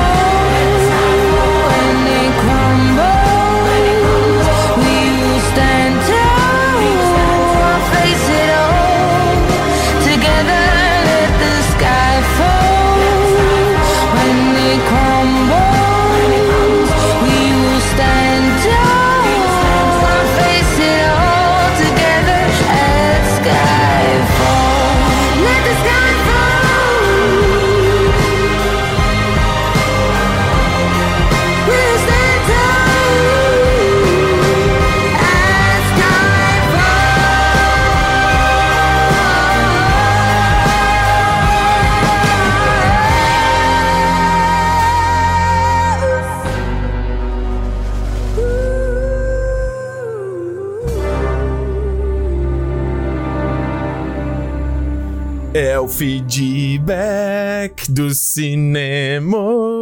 Não dá pra imitar a Adele, não, cara. Não dá, não dá, não dá. Essa música é maravilhosa, Alexandre. Feedbacks, momento aqui da gente ler as mensagens que vocês mandaram pra gente lá no Twitter e no Instagram, Cinemou Podcast.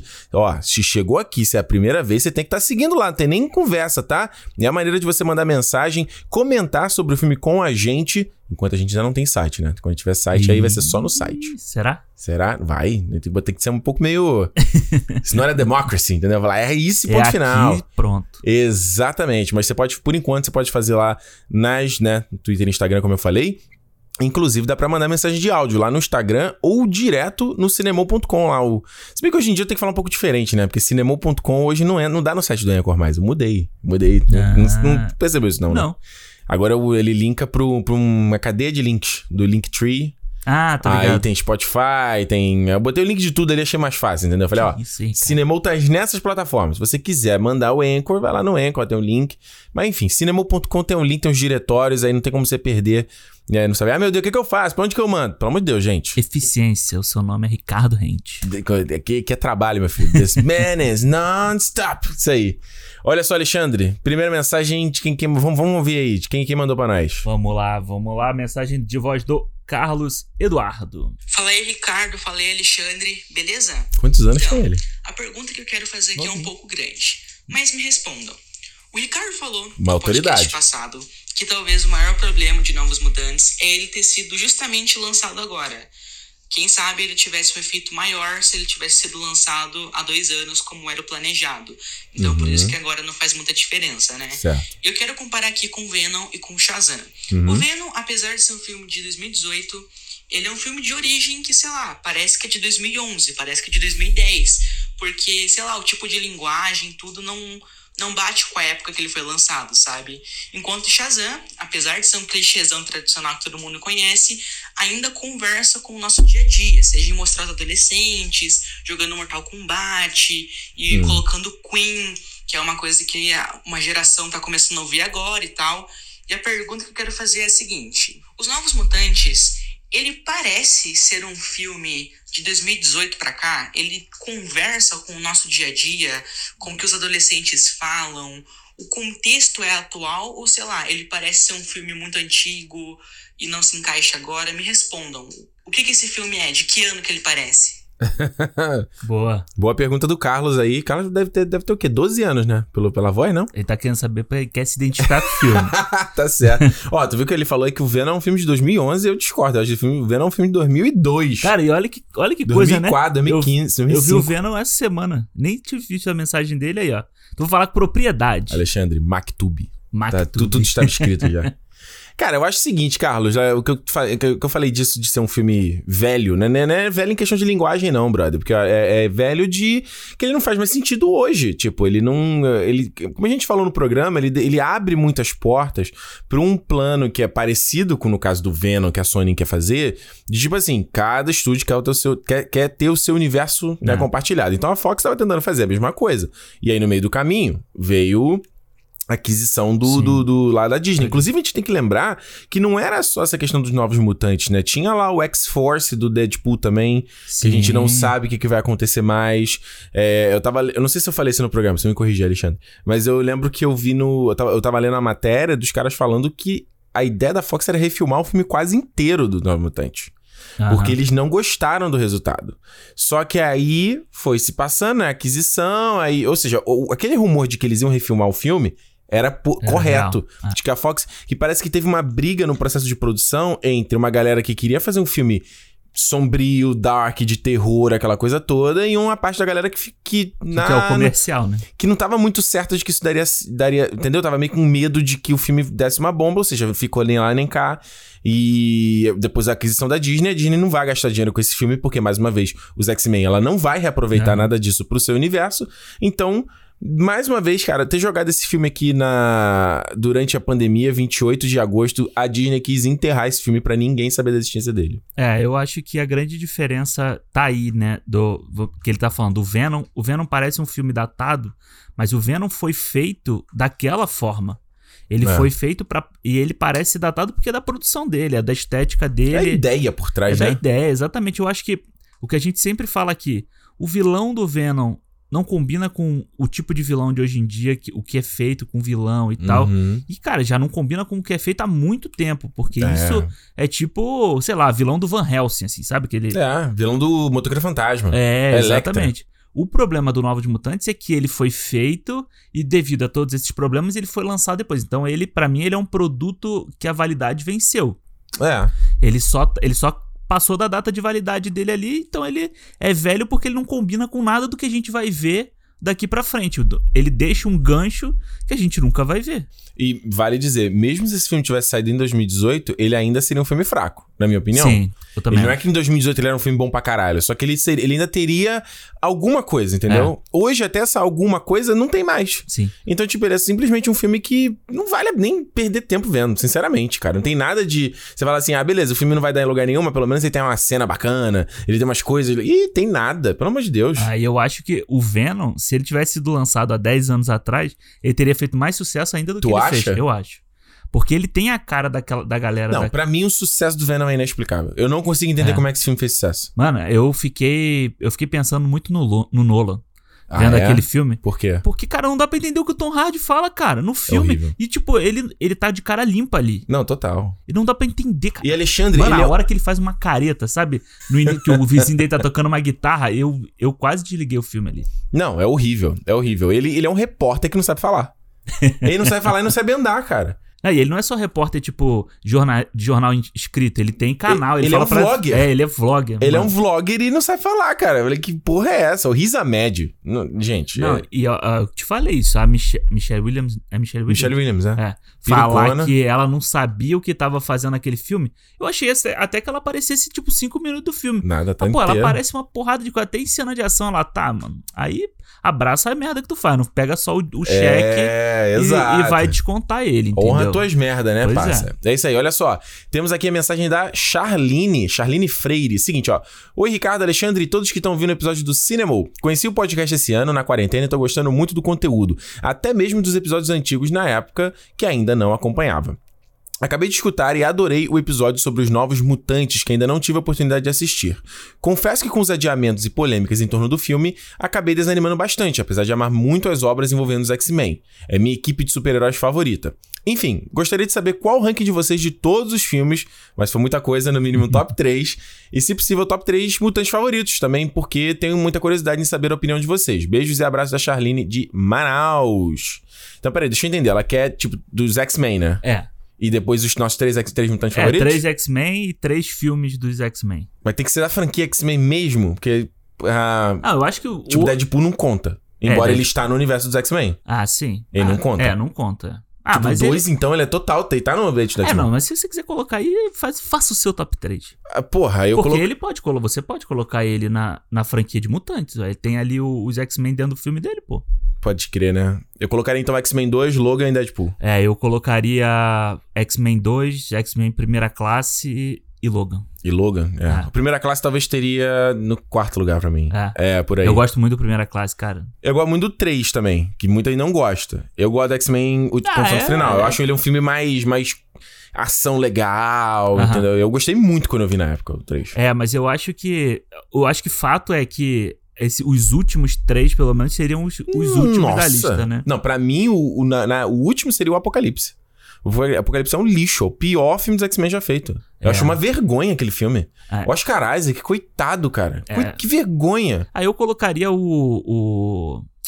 O Fênix Negra em último. Mesmo sabendo que ele tem um monte tu de. acha legal, tu não acha não? Ah, eu acho o início dele muito bom, mas parece É. que ele gastou o dinheiro todo no início E depois, e depois é. deu merda no, deu merda na produção. A gente sabe que deu e tal, então fica um, um filme muito desconjuntado. Aham. Eu acho, eu gosto do, do o Apocalipse, o que eu gosto são os X-Men, Uhum. sabe? No filme ali e tal, mas ele é muito fraco também. E eu queria muito que o Fênix Negra tivesse visto o final do, do Apocalipse, sabe? O pessoal com aquele uniforme e tal. Eles Aí- ignoram tudo. E eles voltam pro uniforme preto, caralho. Eles ignoram Porra. tudo no filme. E Não- quais são os seus três é, mutantes? A Três Mutantes, cara, eu, o Wolverine, óbvio, que né, desde criança achava muito maneiro. É o Gambit, Aham. sempre achei o Gambit muito legal, né? Na época do Lost aí, sempre ficava, pô, o Josh Holloway lá, o Sawyer. Sim, Ele era o Gambit perfeito.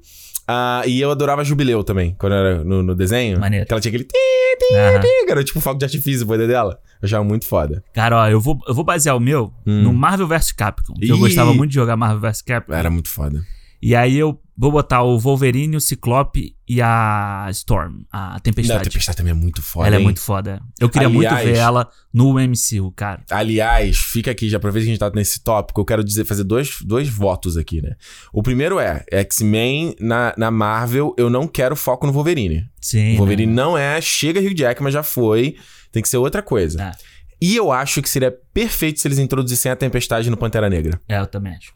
Tipo, cara, ia ser muito foda. Seria foda. Trazer uma dinâmica ali. Se bem que não devem fazer isso, né? Tipo, trazer a dinâmica, eu falei, da Aurora com a Nakia e a Okoye, entendeu? Aí, tipo, a galera não vai fazer essa coisa de botar mulher contra mulher, entendeu? Que já é um assunto que é meio polêmico, fazer esse tipo de dinâmica em filme. Mas elas podem se aliar ela contra outra pessoa. Contra o namoro da vida, assim. Isso ia ser. Seria foda. É, alguém tentando usurpar o poder? Pois é. Ia ser E foda. ela hein? vem com o poder que tá faltando nelas ali. Isso ia ser foda. Vamos lá, Alexandre, próxima mensagem aí. Mensagem da Samia. Samia, Samia Silva. Silva. Ela aí, aí, ó, é da Marvel também, né? Também da Marvel, Alexandre SS. Almeida, Ricardo Rente, Peter Parker, Bruce Banner e Samia Silva. ah, moleque, boa. Ela mandou: Oi, Ricardo. Oi, Alexandre. Aqui é a Samia de Brasília.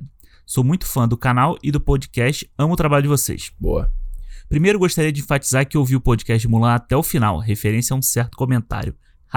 Brincadeirinha. Boa, mandou bem. Não assisti o filme ainda, claro, porque Eu não tive uma ideia. A gente pode fazer o seguinte, a gente pode botar a palavra...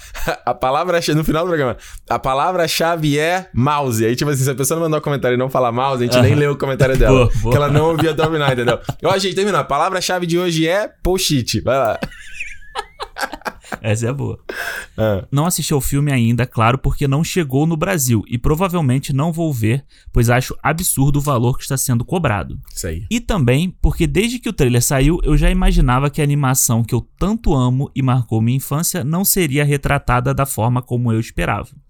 A questão é que, antes de sair o, o vídeo do território e o podcast, vi as primeiras impressões no Insta e no Twitter e os comentários me chamaram a atenção. Vi muita gente dizendo assim: Ah, mas você tem que ver o filme baseado no conto e não na animação.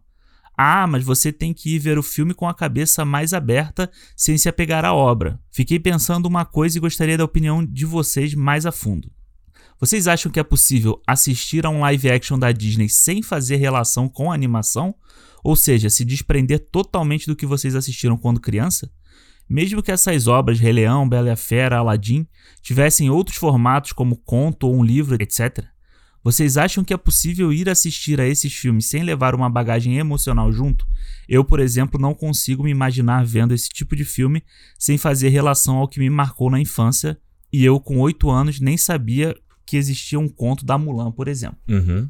Vocês acham que quando uma obra assim vai contra a nossa expectativa causa muito mais indignação, já que remete ao ponto de vista positivo que já tínhamos na infância e isso nos decepciona mais? Desculpe o texto longo, um grande abraço, sucesso para vocês. Quer começar aí ou não? Eu começo. Pode começar. Ah, eu acho assim, Sam, é, é, é muito simples, cara. Quando você compra o ingresso e você entra na sala de cinema, você tá pagando ali pra ter aquela horinha pra querer ver aquele filme, entendeu? Se você tem que fazer dever de casa antes, pra mim está errado. Eu acho que tá errado. Não existe isso. Eu acho que assim, beleza, se o filme quer cobrar dever de casa, então na hora que eu for comprar o ingresso, eu quero que o cara da bilheteria fale assim, ó, você assistiu o negócio? Eu falo, não, Aí ele, ah, putz, eu não vou te vender o ingresso não. Entende o que eu quero dizer? sim. Tipo, se ele tá aceitando o teu dinheiro, ele também tem que aceitar a tua crítica, brother. Claro. Independente de qualquer coisa. Eu, claro que eu, a gente já conversou isso aqui no cinema, que tem filmes que não são pra todos os públicos. Tem filme que você fala, ah, realmente, ó, a pegada é mesmo isso aqui, talvez não seja pra você, não é o tipo de coisa que você goste. E isso existe. Mas eu acho que num caso desse, que, pelo amor de Deus, cara, eu vi isso comentário no canal, que eu não entendi o filme. Tem gente que falou que eu não entendi o filme. Eu acho maravilhoso isso. Fala assim, brother, me diz o que que eu não entendi. Me, vamos aqui, é ponto a ponto. Porque a questão é o seguinte, cara, você tá falando um filme da Disney, um filme mainstream desse, cara, não tem essa. Comentário de, ah, esse filme é pro público chinês. Não existe isso, cara. Eu sou, a gente falou, eu sou brasileiro, tô morando aqui no Canadá e consegui comprar um ingresso. Exatamente. Se você só- onde você quiser, né? Você- Chinese only, só que você vai. Não existe isso, sabe? E eu acho que no caso de Mulan, o mais enfatizado, o, o mais grave é o seguinte: então, o, dois pontos. Um é que a- o gap de a distância é muito curta, né? Então você tem a mesma geração vendo os dois filmes, né? Então, talvez quando a gente vê remakes de filmes que são muito antigos, tipo, pô, você tem lá o, filme do Scarface, né, nos anos 70 com o Alpatino, talvez a pessoa naquela época não lembra do Scarface anterior. Sim. Ou o filme lá do A Mosca, lá com, com o Jeff Goldblum, não lembra do anterior, Aham. entendeu? Tipo, é muito mais É, antigo. os, os monstros, né, da, da Universal e tal. Exato. Hoje em dia não, é que é a mesma geração. A gente viu os, os dois pontos e talvez, se a gente ter sorte de viver até lá, a gente consiga ver de novo A um reboot. próxima, né? É. Exato, daqui a 20 anos, gente, tô, tô lá com 50, 50 e pouco, eu vou ver de novo, entendeu? E, cara, eu acho isso que ela fala de levar a bagagem emocional. É isso aí, cara, não tem como você tirar, sabe? Uhum. Você não tem como ir assistir Mulan, O Rei Leão, Bela e a Fera, Aladdin, como ela falou, sem deixar de lado que você assistiu esse desenho, que você viveu. Cara, quantas vezes a gente assistiu O Rei Leão quando criança, sabe? Quantas vezes, talvez uma geração próxima não tem, não vai ver tanto que a gente, o quanto que a gente viu. Mas Uhum. a gente, cara, não tem como você não chegar lá e não comparar, sabe? Tipo, você falar assim, puta, o Aladdin seria mais Sim. legal se ele tivesse corrido do jeito que ele corre aqui no desenho, feito isso, isso e isso. Ou, o... Pra que que precisa ter essa cena no Rei Leão, sabe? Pra que Uhum. que precisa ter... Por mais que seja muito bonito, que eu acho bonita a música da, da Beyoncé lá, a- o Spirit, É, pra que que precisa ter aquela se Nada. todas as músicas do desenho já eram boas, sabe? é. Então aí, então a gente na nossa cabeça, no nosso é, o nosso coração, vamos botar assim, né? Uhum. A gente não quer ver isso, a gente acaba querendo ver o que a gente gosta. Claro. Então eu acho que a gente tem que ser, tem que ser muito desprendido pra você falar assim, não, tudo bem, vou aceitar qualquer coisa que ele me trouxer agora. Não, Não, Não não, existe isso. isso. E eu, Ah. acho, eu acho mais, cara, não, não é nem. São dois pontos, né? Um. Que é. Eu não- nunca entendi esse comentário, tipo assim, ai, nossa, eu não crio expectativas nenhuma. Eu vou no filme completamente neutro. Eu sou um. ro-" Gente, bicho, não existe isso, cara. Não você é um ser humano, você tem emoção, você tem, tem é, tendencioso pra um lado. Não existe essa coisa de opinião imparcial. Não existe, não tem como. Então, é, é, para mim, esse é o primeiro ponto. E o segundo ponto da bagagem emocional é que, tipo assim, esses filmes que estão saindo, eles são inferiores aos, aos originais. é. Esse é a coisa, o caso mais grave, entendeu? Então, é uma coisa que eu acho que esses remakes da Disney, tirando o fator de que eles estão dando certo e estão fazendo dinheiro, é que eu acho meio. Eu acho complicado. Tipo, ao mesmo tempo de você fazer um filme que seja remake shot por shot, né? Tipo, o, o, a- o Rei Leão, por exemplo. É, ou você tentar reinventar a roda, como no caso da Mulan. E aí faz uma parada que é inferior em todos os aspectos em relação à animação, sabe? É, e eu, eu não tô falando que é uma parada fácil, não, cara. Eu acho que é um bagulho bem difícil pra conseguir entender qual é a, a mecânica nisso, entendeu? Essa É. fórmula, sabe? Eu acho que isso já é difícil se a gente pensar, tipo, no Marvel. É. A próxima fase da Marvel tendo que superar a que veio, entendeu? é. Imagina você mexer com Mas eu tô desenho. com muito boas expectativas, né, Alexandre? Ah, Depois do trailer aí do WandaVision, eu acho que os caras. Que eu acho que o que a Marvel deveria fazer é dar uma despirocada, brother. Eu também acho. Sabia? Principalmente nas séries, que é onde os caras. Eles podem fazer isso, entendeu? Pois é. Eles podem experimentar mais, brincar mais com formato, linguagem. E, eu, e, e tá me parecendo que eles vão tentar isso com, eu falei, WandaVision, com o What If, sabe? Aham. Que o What If não vai levar nada no MCU, mas. Entende? Mas pode levar, se eles quiserem É. também pode. Pô, imagina se eles. A série da Miss Marvel, eu fiquei imaginando se ela faz uma série tipo essas do, do Disney Channel, sabe? Que é tipo. Aham. Entende? Uma coisa bem adolescente Sim. mesmo no colégio. High School Musical. da É que vida. talvez a gente nem vai gostar muito, porque não é- a gente não é muito público. Entende o que eu quero dizer? Sim, claro. E eu joga lá, né? É. Mas então, vamos aproveitar o seu gancho Ah, vai lá. e vamos trazer aqui, porque várias pessoas, eu peguei o nome do- dos rapazes aqui, que eles perguntaram sobre séries. O Botei. Cinema é um programa sobre séries ou é um programa sobre cinema? Mas eles perguntaram sobre séries que são Hum. relacionadas a cinema. O Fred Moghetti perguntou sobre as séries do MCU. Hum. O Paulinho Gama, Paulinho, Paulinho. Paulinho Gama perguntou do Snyder Cut. Ok. O Guizadas perguntou sobre Mandalorian. E o Uhum. Lucas MF07 perguntou sobre séries cinematográficas. O Watchmen, Uhum. é, MCU, todas essas aí. Sobre. A gente vai falar sobre essas séries no cinema? É uma coisa muito complicada. Eu acho que é perigoso, que ele abre uma margem, um precedente aí que Aham. a gente tem que ser muito claro, né? Até onde vai. Exato. Entende? Eu acho que hoje em dia a gente. Essa janela entre o que é série e o que é filme tá cada vez mais turva, Uhum. certo? A gente tem produções aí, eu já até falei com o Alexandre, o Love- Lovecraft, o Lovecraft Country. Cara, o começo é coisa de filme. As temporadas, algumas co- coisas que Game of Thrones fez de batalha, era coisa de filme. É. Aí você vai falar que não. Ah, não, isso é. A própria série do Watchmen, eu acho super cinematográfica. Sim, eu acho que é. Mind Hunter. Mind Hunter é. Porra! Mas o Mind Hunter você ainda tem uma coisa de, de ter histórias. Sabe? Ele tem um, Seria uma cara capi- de. capítulozinho, né? é, ele tem É. cara de cinema. Ou, é, ele tem cara de cinema, mas ele é, ele é muito mais sério. Eu acho que o Watchmen não. O Watchmen, se você juntar, Hum. fizer um filme de nove horas, é um filme, sabe? O Watchmen, ele é um filme. Ele não é o série da semana. Não é o episódio da semana que... Não, ele vira um pacotão, né? Pois é. É. Então, dito isso, é, a minha opinião é que É. séries do tipo Game of Thrones, é. essas, é, sei lá, Succession, que Aham. venceu, eu acho que a gente não deveria fazer. Não deveria fazer. Nem Game of Thrones. Tipo, nenhum. Tipo, a Casa do Dragão, que é a próxima aí. Eu, eu acho É. que não, porque não Uhum. tem. Eu acho que assim, não tem ligação com o cinema. Tá, Se você pegar as séries do MCU, elas vão interferir no cinema. tá. O Mandalorian tá no universo de Star Wars e, e tal. Kenobi. Pô, Kenobi. Não vai fazer, É, não vai fazer cinema é. do Kenobi? Eu acho meio complicado. Snyder Cut. Não vai falar sobre Snyder Cut? É série agora, né? É o filme da, da Mas Liga é uma série. Não, se a, gente, se a gente falar que não vai falar de série, Snyder, Snyder eu- Cut. Não, Alexandre, você- Snyder. Eu vou, olha, no site do HBO Max vai estar lá, Limited Series. Vai. Não, vai estar evento em quatro partes. Não Ah, vai estar Limited Series. Que migué. que migué. Mas é o filme da Liga da Justiça que está Claro, sendo refeito claro. e dividido em quatro partes. Claro. Olha, então eu. Dito isso, Ah, eu acho aí. que esse tipo de série a gente deveria a gente pode Aham. falar aqui. Aí se não, a gente fudeu, senão a gente vai ter que fazer do Breaking Bad, vai ter que Não, fazer de Olha aí. de coisas assim, entendeu? eu já gostei. é, eu acho que eu voto por isso também. Eu voto, eu voto sim de fazer de algumas séries, mas é, quanto exceção, não regra.